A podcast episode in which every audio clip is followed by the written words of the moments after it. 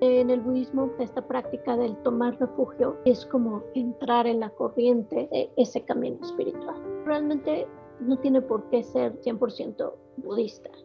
Se dice que hay tres joyas en las cuales podemos refugiarnos y nunca nos van a decepcionar, siempre nos van a guiar hacia la liberación del sufrimiento y hacia la felicidad genuina. La primera de estas joyas es la naturaleza primordial de nuestra mente, el aspecto más profundo de nuestra conciencia. La segunda joya que se nos dice es un refugio confiable y seguro es el Dharma. El Dharma es una palabra sánscrita. Se refiere a la colección de enseñanzas, textos, escritos, enseñanzas orales, todo tipo de enseñanzas que te guían hacia ese descubrimiento de tu conciencia primordial. Y por último, la tercera joya es la sangha. Esta palabra se refiere a la comunidad de amigos, amigas espirituales con las que formas vínculos y que al igual que tú saben que la felicidad no está en esas cosas externas. Pero si entiendes estas tres joyas y saber que están en tu interior y que son parte de ti, eso es lo importante. Y encontrar esa sabiduría, esa guía a través de la meditación, de la reflexión, de tu propia experiencia. En el budismo tibetano se incluye una joya adicional, que es la del maestro. Se dice que no es que sea indispensable tener un maestro, pero te puede ayudar. Así como cuando tú, por ejemplo, quieres aprender a tocar el piano, un instrumento musical, quieres aprender a pintar, algún talento, algún oficio, quieres aprender a ser maestro de yoga, lo que sea. ¿Qué haces? Pues vas con un maestro, porque alguien que ya tiene esa habilidad te puede ahorrar muchos años y muchos errores y obstáculos. Ahora, si vas con la persona equivocada, a lo mejor nomás estás dando tu dinero y no te está enseñando nada. También hay ese riesgo. Entonces tienes que ser siempre tu, tu maestro primero, tu maestro interior y a partir de ahí decir, ah, pues esta persona tiene mucha compasión, quiero aprender eso de esta persona porque es una cualidad que yo quiero desarrollar en mí. O esta persona realmente tiene una renuncia increíble. Una renuncia quiere decir que aunque disfruta de las cosas de la vida, ya no le tiene apego, ya no está apostándole a esto, ya sabe que ahí no está, ya no gasta su energía en ello. Casualmente, por ley de causa y efecto, le llega más, pero ya no se apega y están en un estado de ecuanimidad y dices, bueno, quiero aprender esto de ellos. Puedes también considerar un maestro alguien que ya no está vivo. Por ejemplo, el Buda histórico que nos dejó muchísimas enseñanzas que las tenemos hoy en internet. Tenemos los sutras, tenemos todas sus enseñanzas orales, tenemos enseñanzas de Gandhi, la Madre Teresa, de tanta gente que ha avanzado en el camino espiritual más que nosotros, quizá vayan unos pasos más adelante o muchos pasos. Qué maravilloso ser inspirados por esos grandes maestros de sabiduría que han existido en todos los tiempos y que afortunadamente todavía tenemos muchas enseñanzas que nos pueden guiar en ese proceso, pero siempre tenemos que confiar en nuestra sabiduría interior para decir, esto se está convirtiendo en un dogma, esto nada más es una verdad que me creo, que no practico y que le trato de imponer a los demás. Entonces, poco a poquito, ir confiando en tu sabiduría interior, en lo que tú, sabes dentro de ti, que te falta trabajar, que quieres desarrollar, hacia dónde quieres ir.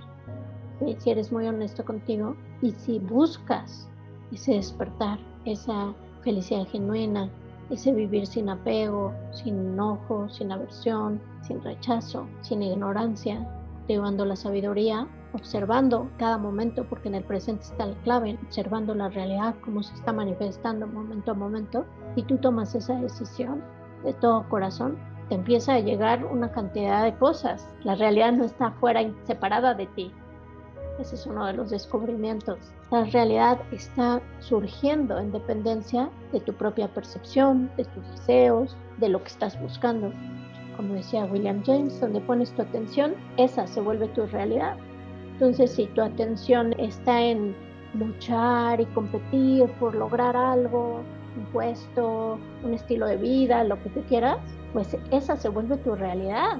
Todos esos obstáculos y esa lucha y esa búsqueda eso es tu realidad. Y si tu meta es vivir con ecuanimidad, con felicidad, con balance, liberarte de las aflicciones mentales que van a llegar a tu vida, libros, enseñanzas, amigos, todo lo que te va a asistir. ¿Por qué? Primero porque lo vas a buscar, conscientemente vas a decir quiero ir hacia allá y vas a empezar a buscar eso como el curso de balance emocional. Ustedes que lo han tomado, ustedes decidieron ir y tomarlo, en lugar de tomar un curso de repostería o de otra cosa. Es una decisión personal. Donde pones tu atención, ahí se abre todo un universo de posibilidades. Entonces, cómo invertimos nuestro tiempo, dónde ponemos nuestra atención, va a hacer que la realidad que experimentes también surja para asistirte en esas metas y en esa dirección a la que quieres ir. Sin embargo, si tú te enfocas en ir en una dirección, pues vas a tratar de jalar todos los recursos para ir allá. El problema es que si tú inviertes toda tu energía en ser un multimillonario o en ser la mejor mamá, lo que tú quieras, ¿qué pasa cuando pierdes tu fortuna o tus hijos ya se fueron a la universidad o se casaron y ya estás sola y toda tu energía la pusiste en querer algo que no va a durar. Ahora no quiere decir que no hagas todas esas cosas que te gustan, pero que las hagas con esa sabiduría de que eso no te va a dar la felicidad duradera, la felicidad duradera te la vas a dar tú, dependiendo cómo te relaciones con todas las cosas. Entonces, obviamente, el maestro, el camino, la comunidad, todos estos son refuerzos para encontrar y mantener esa mente primordial que está presente todo el tiempo y que es de donde surge toda nuestra realidad. Ya cuando nos vamos a enseñanzas más profundas vamos a encontrar que todo este mundo, toda esta realidad es como un sueño. Son apariencias que surgen momento a momento y se van disolviendo y van dando raíz a otros surgimientos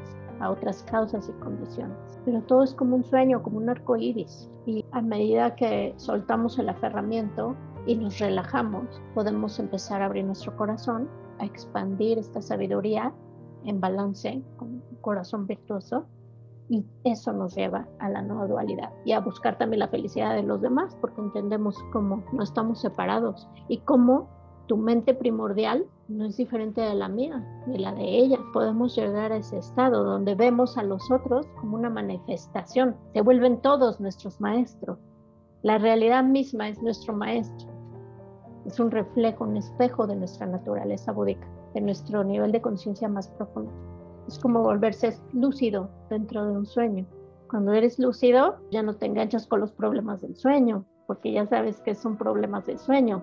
Puedes hacer lo que quieras, puedes volar, puedes transformar tu realidad, te puedes convertir en una mariposa y salir volando por la ventana, te puedes aparecer en París, puedes hacer lo que quieras en un sueño cuando estás lúcido. Cuando no estás lúcido, sufres y batallas y trabajas y haces un montón de cosas y despiertas y dices, todo fue un sueño y yo sufriendo. ¿No te pasa así? dices, qué pesadilla, me la pasé sufriendo. Si me hubiera dado cuenta que es un sueño. Y por eso el yoga de los sueños es maravilloso porque nos ayuda a entrenarnos para despertar en esta realidad. Pero bueno, un poquito de contexto para lo que hablamos hoy que es eh, la práctica del refugio y viene dentro de las meditaciones que estamos haciendo del grupo de meditaciones del AMRIM. ¿Se acuerdan que el AMRIM es el camino que conduce al despertar? Toda esta serie de meditaciones vamos paso a paso recorriendo todos los temas que debemos de reflexionar para que nos vaya dando más y más sabiduría. Entonces, esta fue una muy bonita y seguiremos haciendo este grupo de meditaciones y reflexionando en ellas. Muchas gracias por compartir. Nos vemos la próxima semana. Gracias. Gracias, Alma. Adiós. Gracias. Bye. Bonita semana. Bonita bye, semana. Bye. Semana a todos. Gracias. Bye. Te recomiendo escuchar la meditación que tuvimos antes de esta reflexión y discusión en el episodio anterior.